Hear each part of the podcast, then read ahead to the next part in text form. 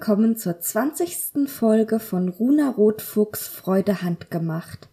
Mein Name ist Karin, ich bin Schneidermeisterin und möchte in diesem Podcast mein Fachwissen, aber vor allem meine Begeisterung für alles rund ums textile Handwerk mit euch teilen. Nach einer längeren Pause begeben wir uns heute wieder auf die Reise entlang der textilen Wertschöpfungskette und machen bei den Maschenwaren halt.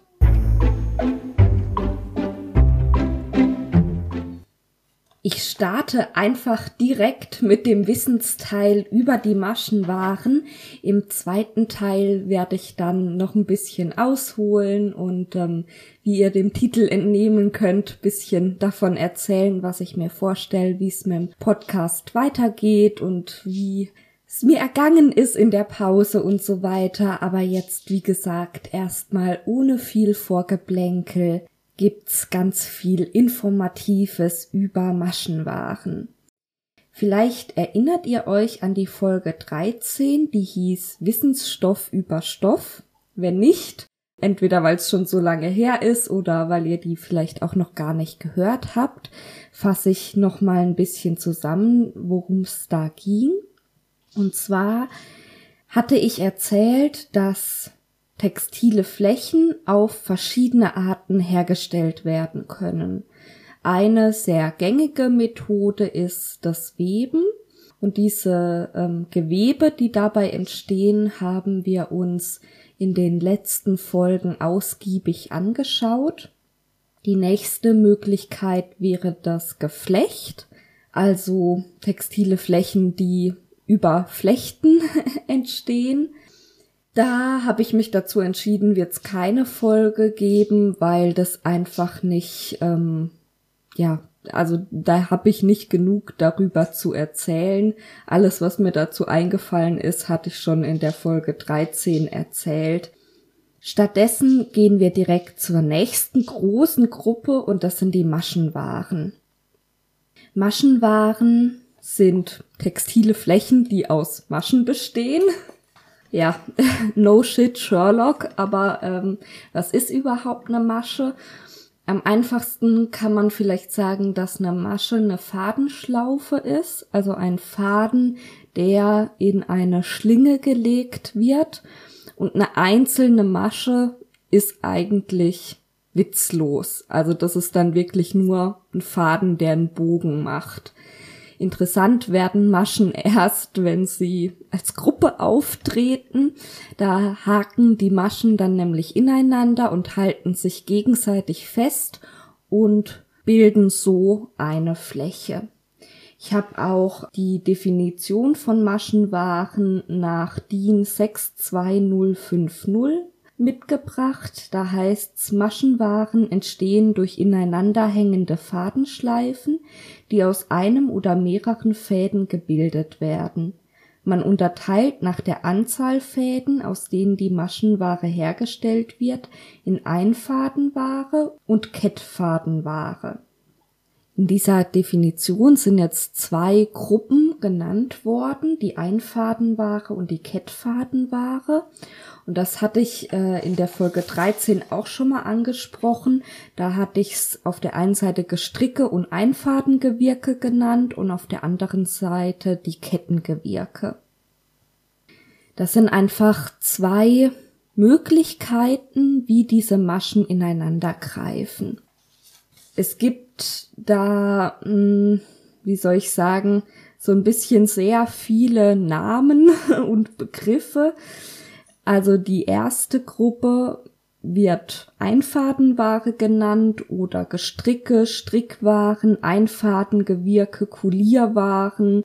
Wenn ich die Gruppe vorstelle, erkläre ich auch gleich, wie das zustande kommt, die verschiedenen Begriffe und wo die synonym sind und wo die vielleicht nochmal was spezifizieren.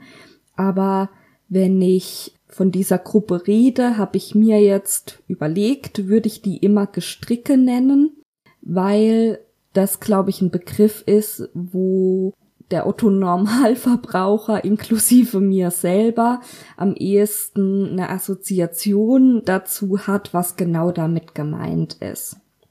Und zwar ist es tatsächlich genau das, was auch entsteht, wenn wir so ganz klassisch mit Stricknadeln stricken. Richtiger wäre wahrscheinlich, wenn ich Einfadenware sagen würde, aber ich glaube, ähm, diese Ungenauigkeit können wir uns hier in dem Podcast erlauben. Also die erste Gruppe ist Gestricke und könnt ihr euch so vorstellen, wie wirklich die handgestrickten Socken von der Oma auch. Das gehört auch zu dieser Warengruppe. Die zweite Gruppe sind die Kettengewirke, auch Kettenwirkware oder Raschelware genannt. Da würde ich einfach bei dem Namen Kettengewirke bleiben. Ja, Kettfadenware ist auch ein Name, also ich nenne sie jetzt Kettengewirke. Vielleicht fange ich mit der Gruppe an, weil die relativ schnell abgefrühstückt ist. Nicht, weil es da nicht viel dazu gäbe, sondern einfach, weil ich mir gedacht habe, die mache ich nicht so ausführlich, die ist nicht so interessant für uns. Bei den Kettengewirken haben wir eine Kette an Fäden. Beim Weben sind ja die Kettfäden das längs verlaufende Fadensystem. Also auch nicht ein einzelner Faden, sondern ganz viele Fäden nebeneinander. Und so ähnlich ist es hier auch. Deshalb heißen die Kettengewirke. Man hat ähm, parallel laufende Fäden in Längsrichtung. Die bleiben jetzt aber nicht parallel, sondern bilden Maschen, die zickzackförmig immer ineinander gehängt werden aber man braucht eben, um die herzustellen, nicht einen einzelnen Faden, sondern ganz viele Fäden längs nebeneinander. Je nachdem, wie die dann in Maschen ineinander hängen, gibt's verschiedene Möglichkeiten und die heißen Legungen. Wenn wir wieder die Parallele zum Weben ziehen, beim Weben gibt's verschiedene Bindungen, die diese Grundform des Webens, die Leinwandbindung, abwandeln und dadurch verschiedene Stoffe entstehen lassen. Und bei den Kettengewirken sind das eben Legungen. Da gibt's zum Beispiel die Trikotlegung, die Tuchlegung und die Atlaslegung. Also ihr seht, auch da hat man sich bei den Begriffen so ein bisschen am Weben orientiert. Die Kettengewirke sind, wie der Name Kettengewirk sagt, immer gewirkt. Der Unterschied zwischen Stricken und Wirken ist folgender. Beim Stricken entsteht eine Masche nach der anderen. Also das ist das, was auch passiert, wenn man von Hand strickt. Beim Wirken entstehen alle Maschen einer Reihe auf einmal. Dazu braucht man natürlich spezielle Maschinen, das geht von Hand nicht. Und eine Sorte Maschine, auf der solche Kettengewirke entstehen, nennen sich Raschelmaschinen und daher kommt dann auch der Name Raschelware für Stoffe, die auf diesen Maschinen entstanden sind. Ähm, am ehesten kennt ihr vielleicht Raschelspitze. Das hört man manchmal. Außerdem kann man Tüll auf diese Weise herstellen. Natürlich auch ähm, dichte Stoffe, also es müssen jetzt nicht so luftig durchsichtige Stoffe sein wie Spitze und Tüll, aber das sind zwei Produktgruppen von diesen Kettengewirken, die ich interessant finde, wo ich gerne eine Folge dazu machen würde. Davor wird's aber auf jeden Fall eine Folge, eine oder vielleicht auch zwei, zu den Gestricken geben. Und da möchte ich jetzt noch einen Überblick kurz schon mal machen. Die Gestricke bestehen aus nur einem Faden, der in Maschen gelegt wird. Im Vergleich dazu, die Kettengewirke haben ja ein ganzes Fadensystem.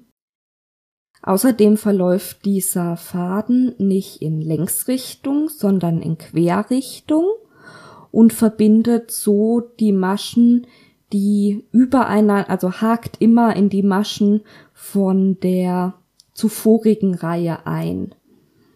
Deshalb können Gestricke aufgezogen werden. Also wenn man am Faden zieht, dann ähm, löst sich Masche nach Masche nach Masche und es können Fallmaschen entstehen.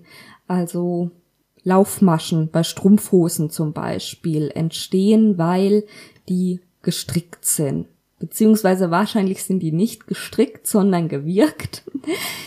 Denn auch die Einfadenware kann eben gestrickt sein oder gewirkt und je nachdem spricht man dann von Gestrick oder Einfadengewirke.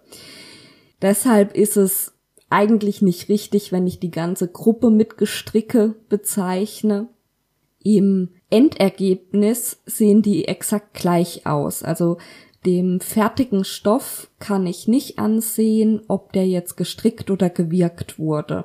Das ist einfach nur die Herstellungstechnik, ob immer eine Masche nach der anderen gebildet wird oder alle Maschen einer Reihe gleichzeitig.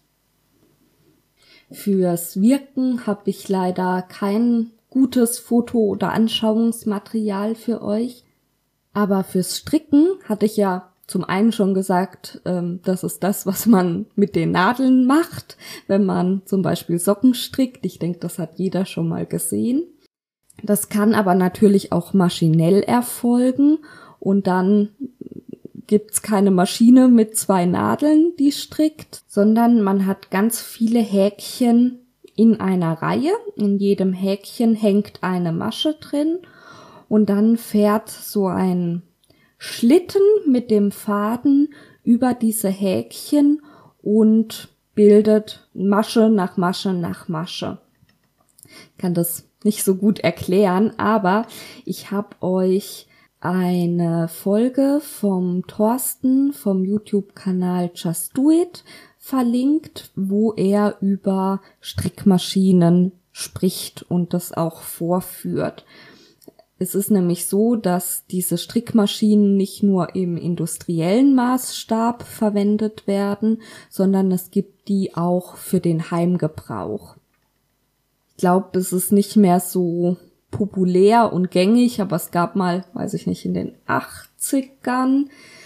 Äh, ich will jetzt nichts Falsches sagen. Wenn ihr euch dafür interessiert, guckt euch gerne die Folge an. Da er erzählt er, meine ich, ganz viel auch dazu ähm, war das mal ganz in, diese Strickmaschinen auch für zu Hause zu haben. Und da gibt's im Wesentlichen zwei verschiedene, einmal die Flachbett und einmal die Rundstrickmaschinen. Ähm, ja, wie der Name sagt, bei Flachbett entsteht halt ein flaches Strickstück. Da könnte man dann zum Beispiel ein Pulli-Vorderteil, ein Pulli-Rückteil und flache Ärmel stricken und die dann hinterher zusammennähen und bei Rundstrickmaschinen entsteht ein Schlauch. Das ist zum Beispiel praktisch, wenn man Socken machen möchte. Der Nachteil für diese Strickmaschinen im Heimgebrauch ist, dass man quasi mit der Nadelgröße festgelegt ist. Also wenn ich mit Stricknadeln stricke, dann habe ich je nachdem, ob ich dünnes Garn oder dickes Garn habe und natürlich auch je nachdem, wie dicht das Gestrick werden soll, kann ich dünnere oder dickere Nadeln verwenden.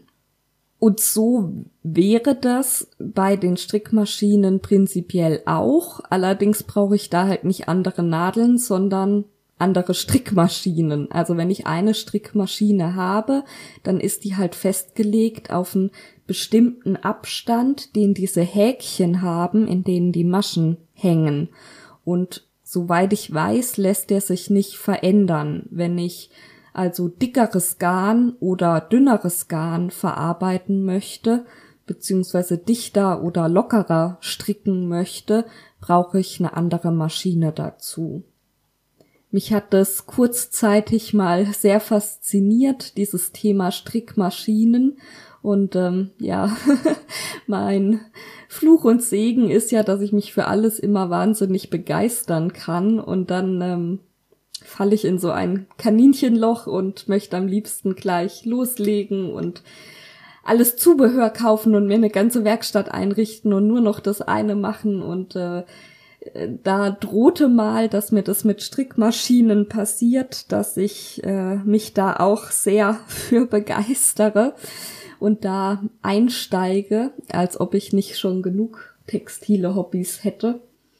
Und mein Grund, weshalb ich das dann nicht gemacht habe, ist neben dem, was ich gerade eben erzählt habe, dass man halt mit einer Maschine auf eine Nadelstärke festgelegt ist, dass es halt sehr technisch ist. Also man muss sich sehr mit dieser Maschine und der Funktionsweise der Maschine auseinandersetzen. Und das würde ich wahrscheinlich schon hinkriegen, aber das ist nicht unbedingt das, was mir am Stricken Spaß macht. Und äh, dann, ja, habe ich mich besonnen und bin bei meinen Handstricknadeln geblieben.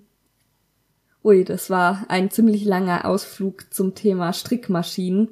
Jetzt mal zurück zu den Gestricken, die da entstehen man darf sich nicht vorstellen, dass da nur grobe Wollpullis dabei entstehen, sondern diese industriell hergestellten Strickwaren können unglaublich fein sein. Also zum Beispiel der Standard Baumwoll-Jersey, wie er, wie er von mir und unzählig vielen anderen Hobbyschneidern verarbeitet wird, das ist eine Strickware. Genau genommen ist es eine Rechts-Links-Ware. Denn wie könnte es anders sein? Bei den Gestricken gibt's auch wieder verschiedene Möglichkeiten, wie man strickt. Im Wesentlichen gibt's rechte und linke Maschen und die Art, wie die miteinander kombiniert waren, kombiniert werden, ergeben verschiedene Bindungen. Also hier spricht man wieder wie beim Weben von Bindungen, nur bei den Kettenwirkwaren heißt's Legungen. Warum man da nicht auch Bindungen sagt, weiß ich ehrlich gesagt nicht. Eine solche Bindung bei den Gestricken ist eben die Rechts-Links-Bindung. Da hat man auf einer Seite rechte Maschen und auf der anderen Seite linke Maschen. Beispiel hierfür wäre der Jersey oder die von Oma gestrickten Wollsocken. Und alle weiteren Möglichkeiten und Stoffbeispiele, die so hergestellt werden und Verarbeitungstipps für Maschenwaren etc. gibt es dann nach der nächsten Maus. Nee, Quatsch, in der nächsten Podcast-Folge. Moment. Jetzt wollte ich schon zum zweiten Teil übergehen, hab nochmal auf meinen Zettel geguckt und da steht eine Notiz, die ich doch glatt schon wieder vergessen hätte. Das wollte ich nämlich schon die ganze Zeit beim Weben erzählen und hab's immer vergessen. Und zwar ist die Notiz, die ich mir gemacht habe, Fadenzähler. Jetzt, was ist ein Fadenzähler? Ein Fadenzähler ist im Grunde einfach eine Lupe. Allerdings ist die, hm, wie soll ich das beschreiben? Also das ist so ein kleines Gestell, was man auf den Stoff stellen kann. Und da ist oben die Lupe drin.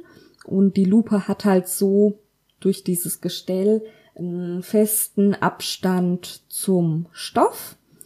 Und dann kann ich von oben durch diese Lupe durchgucken und sehe den Stoff in Vergrößerung und kann beim Weben zum Beispiel die Fäden auszählen und so die Fadendichte bestimmen. Da ist zumindest bei meinem Fadenzähler dann auch so ein ähm, definierter Bereich, in dem ich die Fäden auszählen kann und dann kann ich sagen, okay, es kommen so und so viele Fäden auf einen Zentimeter und dann kann ich mir das natürlich auch hochrechnen, wie viele Fäden das zum Beispiel auf zehn Zentimeter sind. Daher kommt der Name Fadenzähler. Ich kann mir mit dem aber natürlich auch einfach nur angucken, wie die Fäden ineinander binden, also welche Bindung vorliegt und kann mir die abzeichnen oder einfach ähm, mir das merken und dann so feststellen, okay, es ist eine Leinwandbindung oder eine Körperbindung oder was auch immer. Und auch die Gestricke kann man sich so natürlich sehr gut angucken. Gerade bei dem Jersey habe ich es in Kursen immer wieder, wenn der einfarbig ist, dass Kursteilnehmer auf den ersten Blick gar nicht wissen, was jetzt die rechte und was die linke Seite ist. Und dann kann man sich das mit diesem Fadenzähler oder theoretisch auch mit jeder beliebigen Lupe genauer angucken und sieht dann wirklich schön auf der Vorderseite diese Faust von den rechten Maschen und auf der Rückseite diese Bögen von den linken Maschen. Ja, und dazu findet ihr in den Show Notes einen Link zu einem Bild von meinem Fadenzähler. Der ist mir ganz besonders wichtig. Da gibt's nämlich eine schöne Geschichte dazu. Und zwar war ich mit meinem jetzigen Mann, damals Freund, mal auf einem Flohmarkt. Da muss ich so 17 gewesen sein und hatte gerade eine Phase, wo ich mich total für Steampunk begeistert habe. Und dann haben wir auf dem Flohmarkt diesen Fadenzähler entdeckt. Wir wussten damals aber nicht, dass das ein Fadenzähler ist und der von dem Stand entweder wusste das auch nicht oder er hat es uns halt nicht gesagt. Ich glaube, wahrscheinlich wusste er das auch nicht, was das überhaupt ist. Also aus unserer Sicht haben wir da einfach ein lustiges kleines Messingteil entdeckt, was man aufklappen konnte und was dann eine Lupe hatte und fanden das halt total witzig und ich fand das halt unglaublich steampunkig und äh, ja, witzig. Und mein Mann hat mir das dann geschenkt für, weiß ich nicht, ne, auf dem Flohmarkt. Also hat mich viel gekostet, war einfach so eine nette Kleinigkeit, die wir da entdeckt haben. Und ja, was war das dann? Zwei Jahre später habe ich die Ausbildung zum Maßschneider begonnen und in der Berufsschule hatten wir natürlich auch Warenkunde. Und unter anderem haben wir uns da Stoffe mit dem Fadenzähler angeschaut. Und dann teilte die Lehrerin Fadenzähler aus, so ganz unspektakuläre aus Plastik.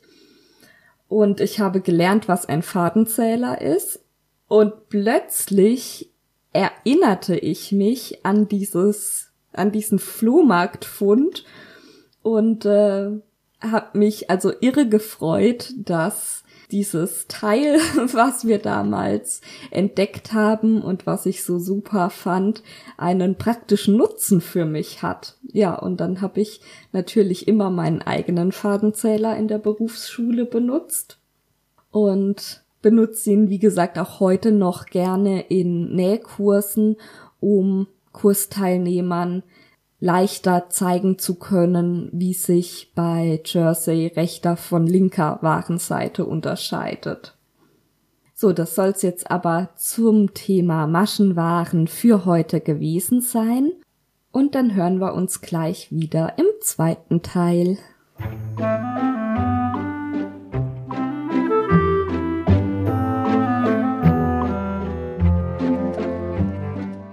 Ich weiß gar nicht, wo ich anfangen soll. Ich habe irgendwie so viel zu erzählen. Die Podcast-Pause war jetzt mit vier Monaten deutlich länger, als ich mir das im Vorfeld gedacht hatte.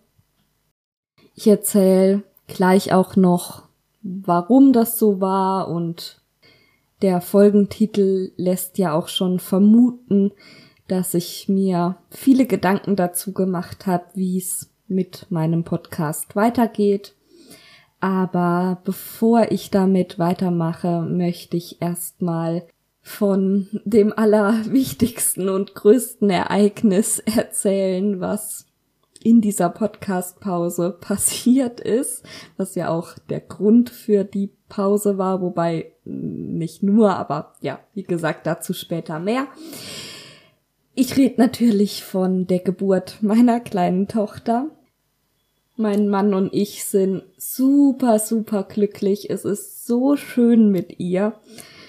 Ja, ich würde euch am liebsten ganz, ganz viel erzählen und auch ganz viele Fotos zeigen, aber wir haben besprochen oder uns überlegt oder ja, viel zu überlegen gab's da nicht, dass wir keine Fotos von ihr im Internet zeigen möchten und dass ich auch im Podcast nicht ihren Namen nenne und nicht groß von ihr erzähle.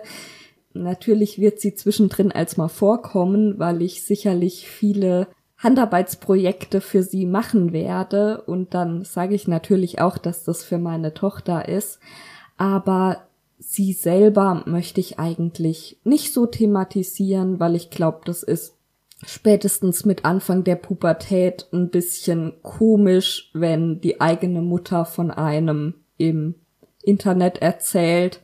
Ähm, ich jedenfalls würde es nicht unbedingt wollen und ja, möchte einfach, dass sie irgendwann mal selber entscheiden kann, was wie wo von ihr veröffentlicht ist. Ich denke, das handhaben ja viele Eltern so und da habt ihr auch alle Verständnis dafür. Aber so viel sei gesagt.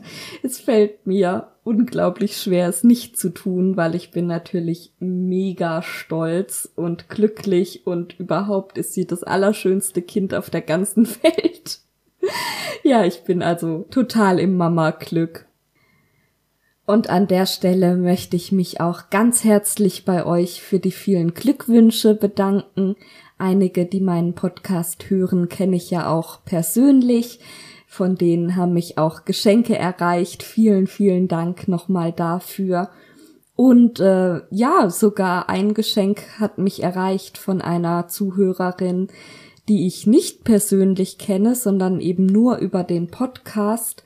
Und das hat mich total überrascht und gefreut und mal abgesehen davon, dass das Geschenk äh, der Hammer ist, weil selbst gemacht und total schön, ist es auch einfach Wahnsinn, dass dieses Podcast-Projekt mich vorher fremden Leuten so nahe bringt, dass die mir sogar ein Geschenk zur Geburt meiner Tochter schicken. Also vielen, vielen Dank. Das ist vielleicht auch schon eine gute Überleitung. Das, was ich gerade angesprochen habe, dass mich der Podcast mit anderen Menschen verbindet, die ähnliche Interessen haben wie ich und ähm, ja, da tolle Kontakte entstehen. Das ist einer von mehreren positiven Punkten, die ich vermerkt habe, als ich mir eine Pro-Kontra-Liste aufgestellt habe, ob ich das Podcast-Projekt weiter betreiben möchte oder nicht.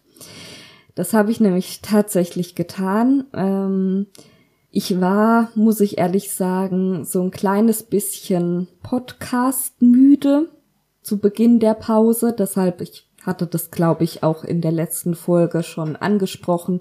Deshalb habe ich die Pause auch früher begonnen, als es vom Baby her hätte sein müssen. Und deshalb hat die Pause jetzt auch länger gedauert, als es hätte sein müssen. Die kleine Maus ist nämlich super unkompliziert. Also wir haben so ein anfängertaugliches Baby. Es ist äh, genial. Und mein Mann hat mir auch immer angeboten, er nimmt sie mal für ein, zwei Stunden, dass ich Podcast aufnehmen kann oder ähm, ja, die Familie ist hier auch vor Ort. Da hätte es schon früher die Möglichkeit gegeben. Vielen Dank an der Stelle an meine Mutter. Die ist nämlich jetzt gerade mit ihr spazieren, so dass ich jetzt aufnehmen kann. Also diese Folge verdankt ihr auch meiner Mama. Ja, ähm, Warum habe ich es nicht getan? Weil ich, wie gesagt, so ein bisschen Podcast müde war und das liegt hauptsächlich an zwei Punkten. Der eine Punkt ist, dass die Produktion, das hört sich irgendwie verkehrt an, aber ja, das Aufnehmen und Schneiden etc. viel, viel zeitaufwendiger ist, als ich mir das früher als ich nur Podcasts gehört habe und keinen selber gemacht habe, vorgestellt hätte. In so einer Folge stecken ja so acht bis zehn Stunden Arbeit. Der erste Punkt ist immer die Recherche. Die lässt sich natürlich von fünf Minuten auf fünf Tage ausdehnen. Ähm, die macht mir auch große Freude. Und der Zeitaufwand ist nicht unbedingt das, was mich stört. Dann ist es die Aufnahme selber, die ja dauert immer etwas länger als das, was ihr am Ende rausbekommt, weil ich erstmal alles aufbauen muss. Dann nehme ich länger auf, wie das, was am Ende übrig bleibt. Dazu kommen wir gleich und dann wieder alles abbauen. Das ist aber auch noch okay. Und dann kommt als nächster Punkt das Schneiden. Und das ist ja der Punkt, der sehr viel zeitaufwendiger ist, als ich mir das gedacht hätte. Und wo ich auch nicht so richtig weiß, was mein Fehler ist. Also ich brauche zum Schneiden von einer Folge etwa je nach Länge und je nach Aufnahmequalität vier bis sechs Stunden. Ähm, ich weiß von manchen Podcastern, dass die auch so lange brauchen und weiß wiederum oder glaube zu wissen, dass wiederum andere quasi gar nichts schneiden und sich das trotzdem toll anhört. Also wahrscheinlich liegt es einfach daran, dass ich so lange brauche, dass ich nicht so flüssig frei sprechen kann. Zum Schneiden gehört nämlich einmal, dass ich nochmal so paar Bearbeitungsschritte drüber laufen lasse, zum Beispiel Rauschverminderung und ähm, ein Modul, was so die Höhen und Tiefen ein bisschen schöner macht. Das ist ja aber alles ganz einfach. Das klicke ich an und dann läuft das durch und äh, ja, wäre schnell erledigt. Dann schneide ich die Musik natürlich mit rein. Das wäre auch schnell erledigt. Das, was bei mir so lange braucht, ist, dass ich nicht richtig flüssig spreche. Ich mache immer wieder Pausen zwischendrin, fange einen Satz nochmal von vorne an, ähm, mach viele Äms. Einige lasse ich drin, aber wenn es als mal zu heftig ist, dann schneide ich auch Äms raus. Und auf die Art bin ich halt eine ganze Weile beschäftigt, weil ich höre die Folge mir an und mach Pause und schneid das raus, was mich gestört hat, hör's mir nochmal an, hör dann weiter, mach wieder Pause und so fort. Und das dauert einfach eine ganze Weile und macht mir ehrlich gesagt nicht so viel Spaß. Also es ist nicht schlimm, es ist jetzt keine schlimme Arbeit, aber im Vergleich zum Beispiel zur Recherche, die ja auch Zeit braucht, die mir aber Spaß macht, ist das halt ein Punkt, auf den ich eigentlich gut verzichten könnte. Und es ist schon ein bisschen besser geworden, einfach weil ich routinierter bin und ähm, auch nicht mehr ganz so perfektionistisch. Aber es braucht halt immer noch viel Zeit. Dann als nächster Punkt, um kurz diesen Zyklus zu Ende zu bringen, muss ich das Ganze noch auf den verschiedenen Portalen hochladen. Ich schreibe Show Notes noch dazu. Das mache ich meistens während dem Schneiden, dass ich immer die Sachen notiere und die Links raussuche, von denen ich gerade erzähle und den Teaser für die Social Media machen und so weiter. Das braucht auch nicht so viel Zeit alles. Und dann ist als letzter Punkt da noch das Patreon-Projekt. Ich hatte mir ja überlegt, dass es äh, eine tolle Möglichkeit wäre, mit Patreon die Hostingkosten, die ich habe, wieder reinzuholen. Also kurz zur Erklärung. Für die Speicherung dieses Podcasts zahle ich monatlich Gebühren und diese Gebühren werden finanziert von meinen Unterstützern auf Patreon. An der Stelle vielen, vielen, vielen Dank euch allen. Also Stand jetzt habe ich elf Unterstützer auf Patreon und vier Menschen, die mich außerhalb von Patreon mir ähm, was überweisen beziehungsweise mir was zustecken. Und das, was da monatlich zusammenkommt, deckt nicht nur diese Hostingkosten, sondern hat inzwischen auch die Anschaffung von dem Mikrofon und die Lizenz für das Musikstück und so weiter refinanziert. Und das ist einfach super. Vielen, vielen, vielen Dank dafür.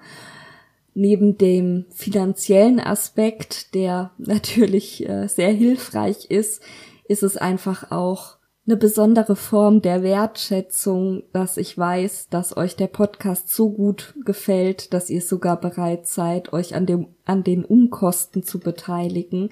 Das ist mir total viel wert. Vielen, vielen Dank.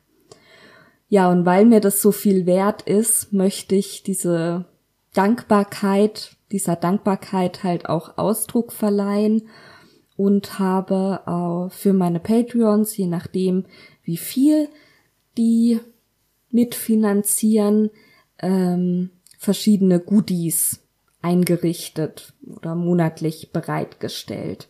Zum Beispiel Handouts zu den einzelnen Folgen, nicht zu jeder Folge, aber zu vielen und monatliche Nähanleitungen. Und das zu erstellen macht mir wahnsinnig viel Spaß, aber dauert natürlich auch wieder. Ja, und alles zusammen frisst dieser Podcast eben relativ viel Zeit. Und da muss ich mir halt überlegen, ist es mir das wert oder ist es mir das nicht wert? Das ist der erste negative Punkt, den habe ich jetzt ziemlich breit ausgewalzt, aber das ist auch tatsächlich der größte negative Punkt, ähm, der mir so ein bisschen auf dem Herzen liegt. Der zweite ist, ich habe diesen Podcast vor etwas mehr als einem Jahr angefangen, weil einmal, weil ich einfach Lust aufs Podcasten hatte, aber schon auch, weil ich selber total gerne Podcasts höre und das Gefühl hatte, ja Mensch, so einen informativen Handarbeitspodcast oder gerade auch ein Podcast, der das Nähen mehr in den Schwerpunkt rückt. Da gibt's nicht so viel und es wäre super, wenn es da mehr gäbe. Und ja, wenn man sich was wünscht und es was nicht gibt, dann ähm, soll man halt nicht jammern, sondern selber machen. Nach der Devise so habe ich angefangen. Jetzt ist es so gewesen, dass ich, als ich hochschwanger war, natürlich nicht mehr so beweglich war und nicht mehr so viel machen konnte und ganz viel auf dem Sofa gesessen bin und gestrickt habe. Und beim Stricken kann man natürlich super Videopodcasts gucken. Das habe ich davor nicht so viel gemacht. Da habe ich immer nur Audiopodcasts konsumiert, weil man da halt wunderbar nebenher nähen kann oder auch Autofahren, äh, Sport machen, putzen, also Audiopodcasts waren und sind meine bevorzugten Unterhaltungsmedien. Aber ja, in der Schwangerschaft habe ich eben diese große, große Handarbeits-Podcaster-Szene auf YouTube entdeckt. Und jetzt kann man sagen, ja, ist doch wunderbar, ist doch schön, wieso zähle ich das bei Negativpunkten auf. Das ist auch sehr schön und ich freue mich, dass es da so viel gibt. Aber es hat mich so ein bisschen runtergezogen oder meine Moral in Sachen Podcasten runtergezogen, weil ich das Gefühl hatte, ja Mensch, da gibt so viel und so viele Leute machen das so toll und haben eine Unzahl an Folgen und ähm, wieso sollte ich jetzt auch noch einen Podcast machen? Und dann sieht man bei YouTube ja auch die Zahlen, äh, wie viele das angeschaut haben und wie viele Abonnenten. Und dann habe ich das mit meinen Zahlen und meinen Abonnenten verglichen. Ne? Das typische Ding, was halt passiert, wenn man sich im Internet rumtreibt. Ich denke, das kennen viele auch mit dem eigenen Instagram-Profil oder ja, es ist ja im Grunde Quatsch und ich ärgere mich auch über mich selber, dass ich ähm, da irgendwie so drauf reagiere, aber wahrscheinlich ist es halt einfach menschlich.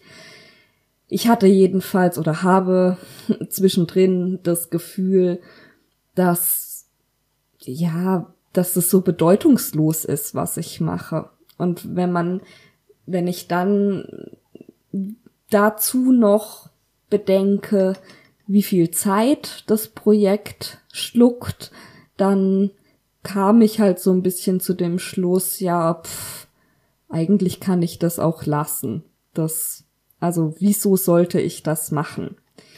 Und jetzt kommen wir aber zu den Positivpunkten, davon gibt's nämlich jede Menge. Mich erreichen immer wieder ganz, ganz liebe E-Mails, dass euch dieses Projekt gefällt und auch von den Menschen, die ich persönlich kenne, wo ich weiß, dass sie den Podcast hören, zum Beispiel mein Mann oder meine Mutter oder eine Freundin, erreicht mich immer wieder die Rückmeldung, dass sie da Spaß dran haben. Und es ist ja nicht so, dass niemand diesen Podcast hört. Also offensichtlich gibt es Menschen, die Freude dran haben. Und ich selber habe ja auch Freude dran.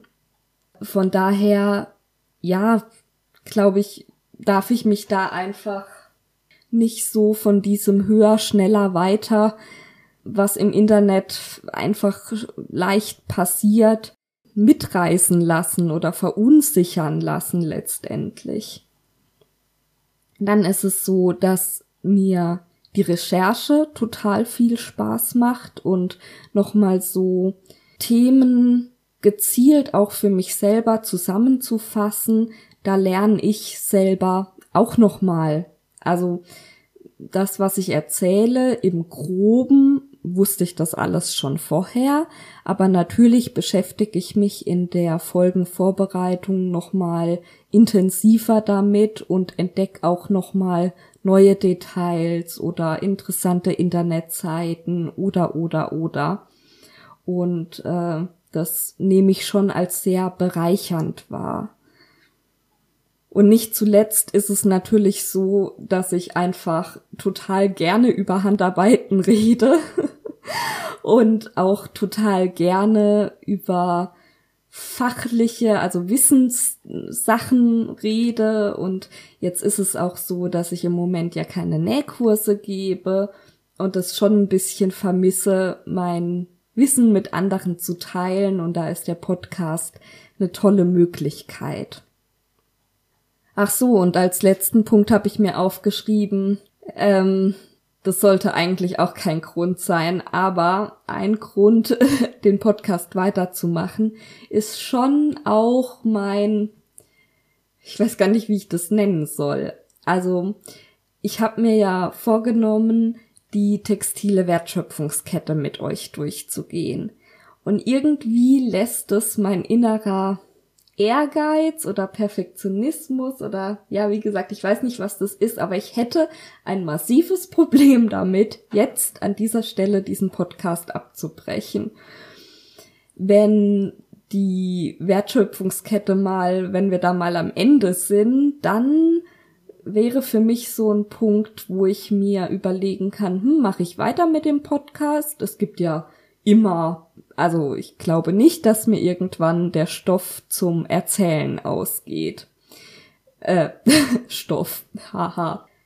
Aber dann wäre so ein Punkt, wo es sich auch gut anfühlen würde, Schluss zu machen. Jetzt gerade würde es sich für mich furchtbar anfühlen, das Projekt zu beenden, weil es einfach nicht beendet ist.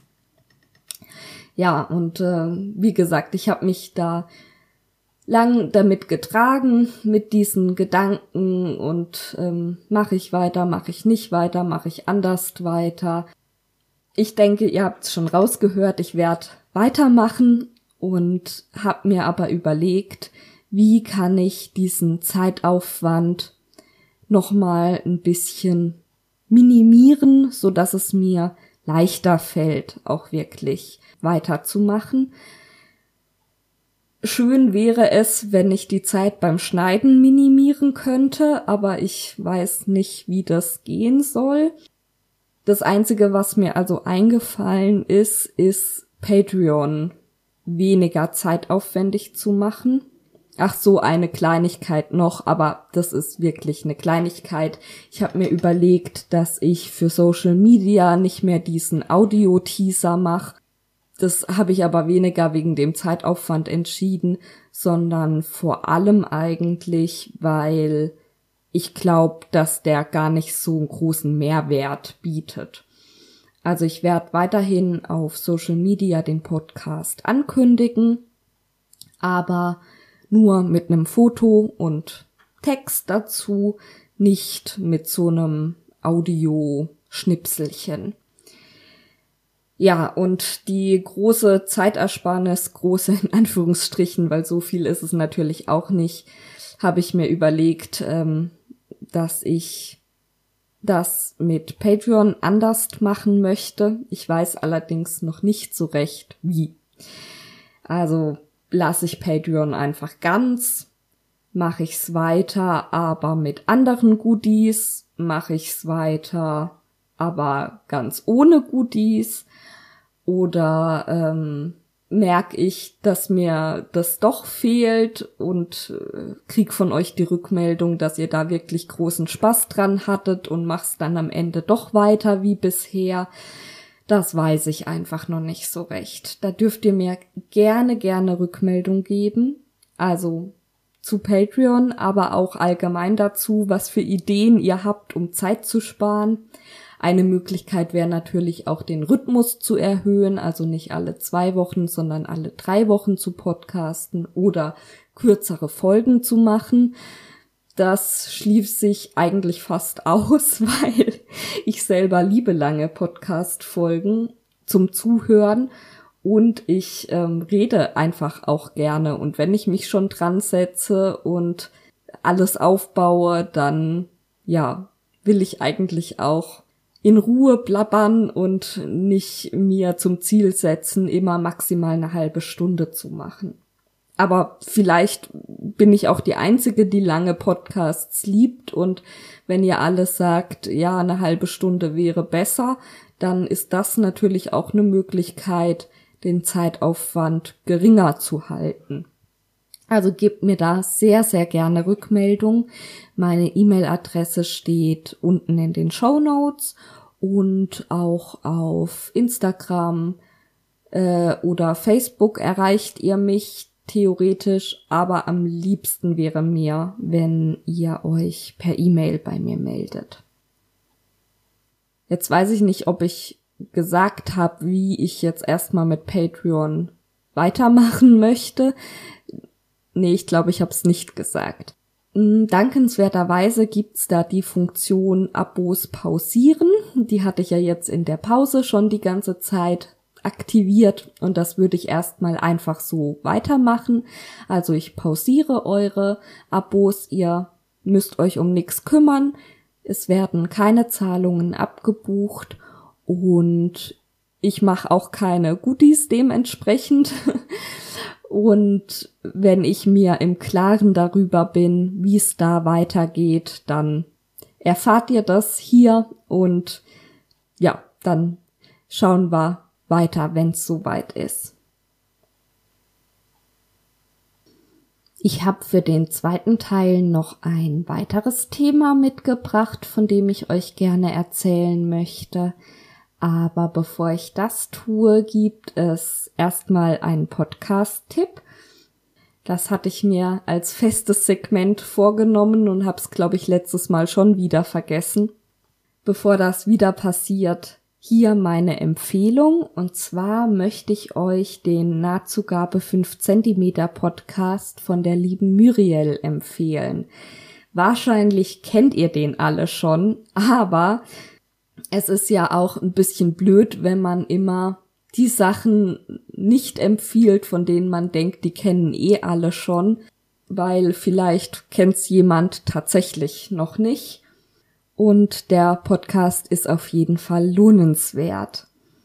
Die erste Folge ist im November 2014 erschienen. Das heißt, es ist ein echtes Urgestein in der Handarbeits-Podcast-Szene. Inzwischen gibt's insgesamt 26 Folgen, in denen Muriel immer einen Gast interviewt Und die Gäste sind meistens Nähblockerinnen, aber auch andere Menschen, die was mit der Nähszene zu tun haben. Also es ist ein Podcast, der wirklich das Nähen als Hauptthema hat. Und zusätzlich zu diesen Interviewfolgen gibt es noch eine kleine Schwester quasi von dem Podcast, der heißt Zwischen Nadel und Faden. Da gibt's mittlerweile zwölf Episoden, wo Muriel mit Chrissy einfach übers Nähen plaudert. Und ich muss sagen, die Folgen gefallen mir fast noch besser, weil mir das total gut gefällt, wie die beiden miteinander interagieren. Bei dem Interviewformat generell jetzt nicht nur ähm, bei Muriel ist es ja immer so, dass die zwei Gesprächspartner sich nicht so gut kennen und eben einer hauptsächlich fragt und einer hauptsächlich erzählt. Und das ist auch total interessant und höre ich mir auch gerne an. Aber wenn ich es mir aussuchen darf, finde ich es noch schöner, wenn zwei Freundinnen miteinander reden, wo ich wirklich das Gefühl habe, ja, ich bin da jetzt bei einem Handarbeitstreffen dabei und kann so Mäuschen spielen und den beiden beim Reden zuhören und die Dynamik gefällt mir einfach ein Stückchen besser. Aber wie gesagt, beide Varianten, sowohl der Nahtzugabe 5 cm Podcast als auch zwischen Nadel und Faden, sind eine absolute Empfehlung. Dann komme ich als letztes zu dem weiteren Thema, was ich vorbereitet habe, von dem ich euch erzählen möchte. Das hat etwas mit Mathematik zu tun und etwas mit Handarbeiten. Und zwar war Anlass für die Gedanken, die ich mir zu dem Thema Mathematik und Handarbeiten gemacht habe, dass ich das gehäkelte Korallenriff in Riegel angeschaut habe. Viele von euch werden schon mal von diesen gehäkelten Korallenriffen gehört haben. Falls nicht, erzähle ich kurz, was es damit auf sich hat. Und zwar haben, ich weiß nicht genau, wie man die beiden ausspricht, ob Deutsch oder Englisch. Ich, ich sprich's jetzt mal Deutsch aus. Margaret und Christine Wertheim haben ein Korallenriff aufgebaut, das aus lauter gehäkelten Korallen besteht. Das war ein interaktives Projekt, also man konnte Korallen häkeln und die an die beiden schicken und die haben dann diese Installation gemacht. Und weil das so super gut ankam, gibt's mittlerweile weltweit Aktionen mit solchen Korallenriffen. Die werden dann als Satellitenriffe bezeichnet. Und ein sehr großes, ich glaube sogar das größte, ist im Frieda Burda Museum in Baden-Baden.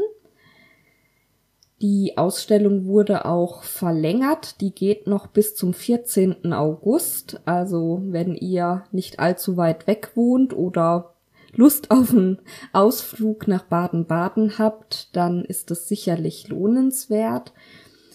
Das Korallenriff in Baden-Baden besteht aus 40.000 gehäkelten Korallen. Das ist schon wirklich unglaublich und heißt Wert und Wandel der Korallen. Und die ganze Aktion soll eben auch auf Umweltthemen, beziehungsweise speziell halt das Korallensterben und Mikroplastik ist auch ein großes Thema, die Verschmutzung der Meere etc. Darauf soll das halt aufmerksam machen. Das ist aber nicht äh, die Abzweigung, die ich nehme, sondern wir wollen uns die Mathematik näher angucken. Und zwar ist die Idee von dem Häkeln von Korallen entstanden wegen dem hyperbolischen Häkeln. Ich dachte oder ich denke nach wie vor, dass es eine Folge vom Fiberthermometer dazu gibt. Ich habe die aber leider nicht gefunden. Ich verlinke euch trotzdem mal die Seite vom Fiberthermometer. Das ist ein Podcast, den ich euch auch sehr empfehlen kann.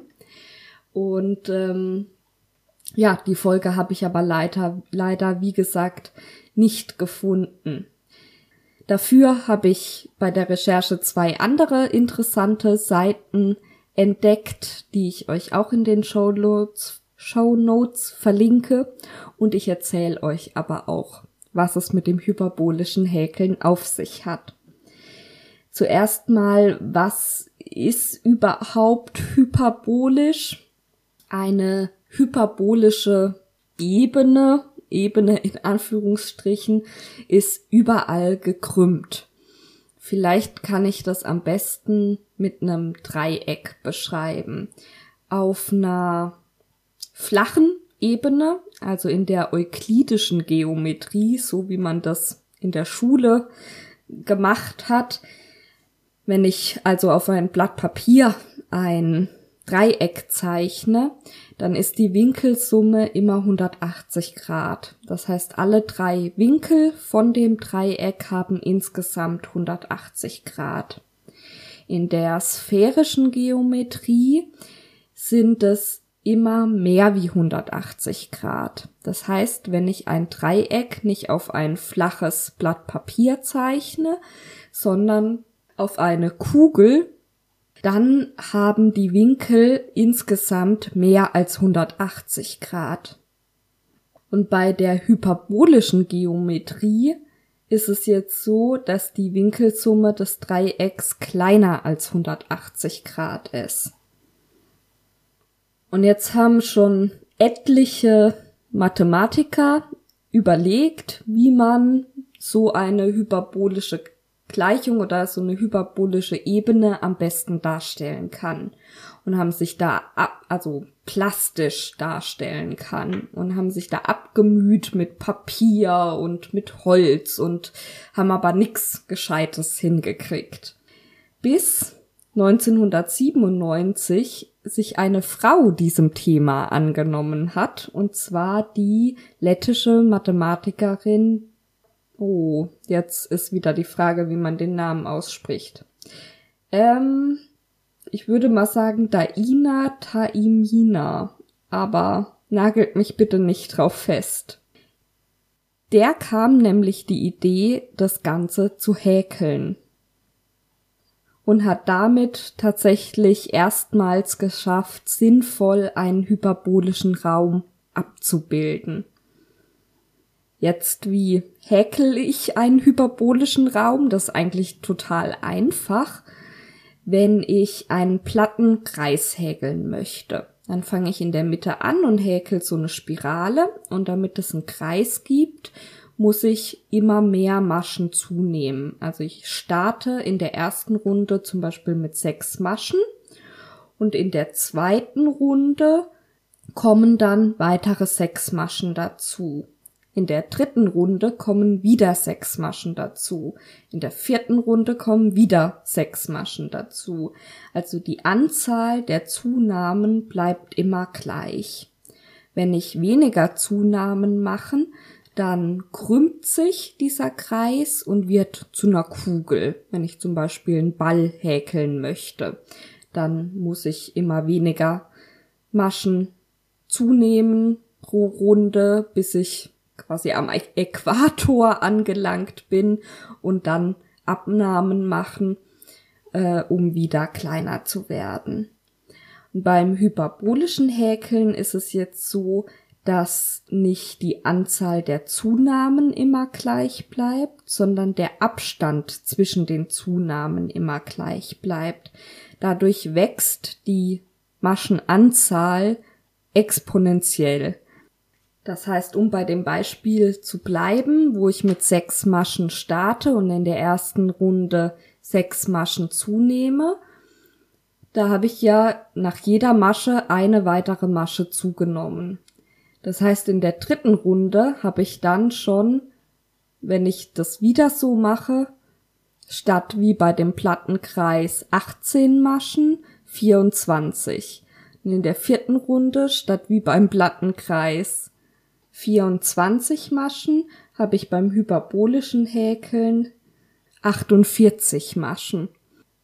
Na, ihr kennt es wahrscheinlich von diesem Beispiel mit dem Schachbrett und dem Reiskorn, wo man auf jedes Reiskorn, äh, auf jedes Schachfeld ein Reiskorn legt, aufs nächste zwei und immer doppelt so viel. So ist es halt beim hyperbolischen Häkeln auch. Es müssen nicht unbedingt die doppelte Anzahl sein, also ich muss ja nicht nach jeder Masche zunehmen. Ich kann zum Beispiel auch sagen, es wird nach jeder dritten Masche zugenommen. Dann steigt die Maschenanzahl aber trotzdem auch so stark an und gibt dadurch einen hyperbolischen Raum und der sieht halt so ein bisschen korallenmäßig aus. Das war das erste Ereignis, was mich drauf gebracht hat, mir mal Gedanken dazu zu machen, wo beim Handarbeiten eine Verknüpfung zur Mathematik äh, besteht. Das andere Ereignis, Ereignis ist das falsche Wort, aber das andere Ding war, dass mein Mann mir ein Video gezeigt hat. Das verlinke ich euch auch. Das heißt Hexagons are the bestagons. Ähm, in dem Video wird erklärt, wieso Sechsecke so eine tolle Form sind, die in der Natur ganz viel vorkommen. Und das hat mich äh, unweigerlich an English Paper Piecing erinnert. Also beim Patchworken gibt's eine Technik, wo man Stoffstücke über Papiersechsecke heftet und diese Sechsecke dann miteinander verbindet. Ein ganz klassisches Muster ist zum Beispiel Grandmother's Flower Garden. Da hat man halt in der Mitte zum Beispiel ein gelbes Stoffsechseck und dann drumrum sechs rote und dann sieht es halt aus wie ein Blümchen und die kann man dann zu tollen Decken arrangieren. Es muss nicht zwingend ein Sechseck sein, man kann mit dieser Technik, dass man Stoff über Papier heftet und dann zusammennäht, also English Paper Piecing. Ich weiß nicht, wie das auf Deutsch heißt, ob es da einen deutschen Namen gibt. Das kann man natürlich mit allen möglichen Formen machen, aber ganz klassisch sind diese Sechsecke. Und ähm, in dem Zusammenhang fand ich das Video halt auch spannend. Die weiteren Ideen, die mir dann noch gekommen sind, was Handarbeiten und Mathematik miteinander zu tun haben, neben der offensichtlichen Tatsache, dass man Mathematik zum Handarbeiten braucht, schon allein, wenn ich eine Maschenprobe mache und dann mit dem Dreisatz ausrechne, wie ich die Anleitung verändern muss, dass die zu meiner Maschenprobe passt oder der Tatsache, dass ich ja letztendlich ja schon, wenn ich Reihen zähle oder bei der Schnittkonstruktion brauche ich ganz viel Geometrie und auch Mathematik, weil ich zum Beispiel ähm, den Brustumfang durch vier Teile, weil ich ja immer nur einen Viertelschnitt erstelle. Also das ist mir jetzt zu naheliegend, das möchte ich nicht ausführen. Das ist natürlich klar, dass man da ganz viel Mathematik braucht. Neben dieser, ich sag mal, Alltagsmathematik im Handarbeiten ähm, sind mir noch verschiedene besondere geometrische Formen eingefallen, die hauptsächlich durch Häkeln oder Stricken hergestellt werden können. Na, also in Anlehnung an dieses hyperbolische Häkeln gibt's zum Beispiel auch zwei Forscher von der Universität in Auckland, die sich mit der Lorenz-Gleichung beschäftigen. Die Lorenz-Gleichung beschreibt das Verhalten chaotischer Systeme. Und die haben auch versucht, diese Gleichung oder besser gesagt diese Lorenz-Mannigfaltigkeit über Häkeln darzustellen. Und da ist ein total interessantes geschwungenes, abstraktes Gebilde entstanden. Das verlinke ich euch auch in den Show Notes. Was bestimmt jeder schon mal gemacht hat oder zumindest ähm, dran gedacht hat, es nicht zu tun, ist eine andere geometrische Form oder ja, ist eine geometrische Form. Also äh, ein anderes Phänomen, das wir vom Handarbeiten kennen, ist das Möbiusband. Ein Möbiusband ist ein in sich verdrehtes Band und das kann leicht aus Versehen passieren, wenn man eine, zum Beispiel beim Häkeln eine Luftmaschenkette hat oder beim ähm, Stricken eine einen Anschlag hat, den man halt in sich verdreht. Man kann das natürlich auch absichtlich machen, wenn man zum Beispiel einen Loop ne, als Möbius häkeln oder stricken möchte. Aber es passiert eben leider manchmal auch aus Versehen. Und so ein bisschen, ja, ich weiß nicht, ob, ob das mit dem Möbius wirklich verwandt ist, aber ich finde, es geht so ein bisschen in die gleiche Richtung, ist die Kleinsche Flasche. Die Kleinsche Flasche ist eine Form, wo man von der, wie soll ich das sagen, ähm, wenn man an der Wand entlang fährt, kommt man von der Außenseite auf die Innenseite der Form. Ne, wenn man eine Kugel in der Hand hat, dann ist man ja immer auf der Außenseite. Und bei dieser kleinsten Flasche, das ist eben ein dreidimensionales Gebilde, wo man von außen nach innen wechseln kann. Das lässt sich zum Beispiel auch als Mütze umsetzen. Finde ich jetzt nicht so super attraktiv, aber äh, es ist auf jeden Fall witzig. Außerdem habe ich beim Googlen noch eine Häkelversion von einer Bäuschen Fläche gefunden. Die finde ich sieht irre toll aus. Also die hat jetzt keinen praktischen Nutzen, aber es sieht einfach ästhetisch aus. Verlinke ich euch auch. Da gibt's sicherlich noch viele andere geometrisch interessante Formen, die sich eben häkeln oder stricken lassen oder auch ähm, nähen lassen. Ich weiß nicht, ob ihr die Bücher. Ach Mist, da gibt's so eine Bücherreihe. Mir fällt gerade partout nicht ein, wie die heißen. Ich verlink's euch mal wieder in den Show Notes. Ähm, das sind Bücher. Ich habe, ich weiß nicht, ob es mittlerweile noch mehr gibt. Ich habe drei davon, zwei für Webware und eins für Stretchstoffe, wo sehr abstrakte geometrische Formen in Kleidungsschnitte umgesetzt werden. Es ist ehrlich gesagt weniger was zum Anziehen, mehr was zum Staunen, Schmökern, Schauen. Also für mich fällt es unter Kunst aber die Bücher sind schon ästhetisch sehr schön gemacht. Also wenn man jetzt keine konkrete Nähanleitung haben will oder äh, ist alles Geschmackssache, man kann die Sachen sind schon auch tragbar, aber für mich ist es weniger ein Buch, was ich äh, mir gekauft habe, um das konkret nachzuarbeiten, sondern ja einfach, weil es mich fasziniert. Jetzt habe ich ein bisschen den Faden verloren. Also das jedenfalls zu den verschiedenen Formen, die man handarbeiten kann, die spannend sind. Und dann ist mir noch ein weiterer Themenbereich eingefallen, wo Mathematik und Handarbeiten zusammenfinden, wobei Vielleicht ist es weniger Mathematik und mehr Verschlüsselungstechnik.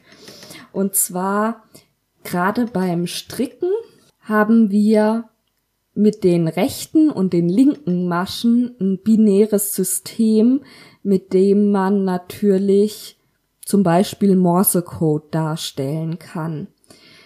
Theoretisch könnte man vielleicht sogar ne, mit Nullen und Einsen, rechten und linken Maschen Programme stricken. Nicht ganz äh, Programme gestrickt, aber so ähnlich was wurde tatsächlich auch gemacht bei der Apollo-Mission. Und zwar wurden da Drähte miteinander verwebt, ähm, um Nullen und Einsen darzustellen und so äh, einen Speicher zu handarbeiten. Das heißt Core Rope Memory. Aber ein weiterer Name dafür ist LOL-Speicher und LOL steht nicht für Laughing Out Loud, sondern für Little Old Lady, weil diese Handarbeitstätigkeit, die es ja letztendlich war, diesen Speicher herzustellen, eben von erfahrenen Frauen aus der Textilindustrie gemacht wurde. Aber nicht nur Programme lassen sich mit Handarbeiten kodieren, sondern es gibt ein weiteres spannendes Beispiel aus der Geschichte. Und zwar im Ersten Weltkrieg nutzte der britische Geheimdienst strickende Frauen als Agentinnen. Die haben sich in der Nähe von Bahnhöfen postiert und da harmlos vor sich hingestrickt, haben aber beim Stricken mit Hilfe von rechten und linken Maschen, aber auch mit Fallmaschen etc. notiert quasi auf dem Strickstück, wie viele Züge ankamen, was für Züge das waren und so weiter und haben damit die Truppenbewegungen beobachtet und mit diesen Strickstücken dann weitergegeben eine harmlosere Variante, wo Stricken und Züge zusammenkamen, war vor ein paar Jahren. Da hat eine Frau eine, ich weiß jetzt nicht, ob ein Schal oder eine Decke. Ich muss mal schauen, ob ich das nochmal finde, dann verlinke ich es auch. Sonst ähm, ist es, glaube ich, auch nicht so wichtig. Also entweder ein Schal oder eine Decke, ich sag jetzt mal ein Schal, gestrickt. Und zwar ist die Dame jeden Tag mit dem Zug zur Arbeit gefahren und wahrscheinlich war es eher eine Decke, weil die Zugfahrt hat genau so lange gebraucht, wie sie äh, genau so lange gedauert, wie sie gebraucht hat, um eine Reihe zu stricken. Und dann hat sie die Farbe für diese Reihe immer aufgrund der Verspätung des Zuges gewählt. Also keine Verspätung war, ich erfinde das jetzt frei, zum Beispiel grün. Wenn der Zug keine Verspätung hatte, hat sie eine grüne Reihe gestrickt. Wenn der Zug fünf Minuten Verspätung hatte, hat sie eine gelbe Reihe gestrickt. Wenn der Zug zehn Minuten Verspätung hatte, hat sie eine rote Reihe gestrickt. Und dadurch ist dann ein Strickstück entstanden, was am Ende des Jahres versteigert wurde. Und ich meine, der Erlös ging zugunsten der Bahnhofsmission. Und äh, auf diese Weise, gut, das hat jetzt nicht mehr so viel mit Mathematik zu tun, glaube ich. Ist immer die Frage, was, was gehört zu Mathematik letztendlich? Ist irgendwie alles Mathe. Aber so auf die Art gibt's verschiedene Projekte, zum Beispiel auch diese Temperaturdecken, dass man eben ein Jahr lang strickt und jeden Tag die Farbe der Reihe aufgrund der Temperatur wählt. Oder neulich habe ich auch gesehen, da hat das jemand als Stickprojekt gemacht. Da hat er quasi 305, oder sie 365 kleine Häuschen gestickt und das Haus war die niedrigste Temperatur des Tages in Farbe verschlüsselt und das Dach war die höchste Temperatur des Tages in Farbe verschlüsselt. Und da entstand dann auch ein total schönes Bild ja, wenn ihr noch tolle Beispiele habt, wo Mathematik und Handarbeiten zusammenkommen oder auch Informatik und Handarbeiten oder ja, wo einfach Handarbeiten in einem Kontext auftauchen, wo man es erstmal nicht erwarten würde, dann lasst mich das gerne wissen.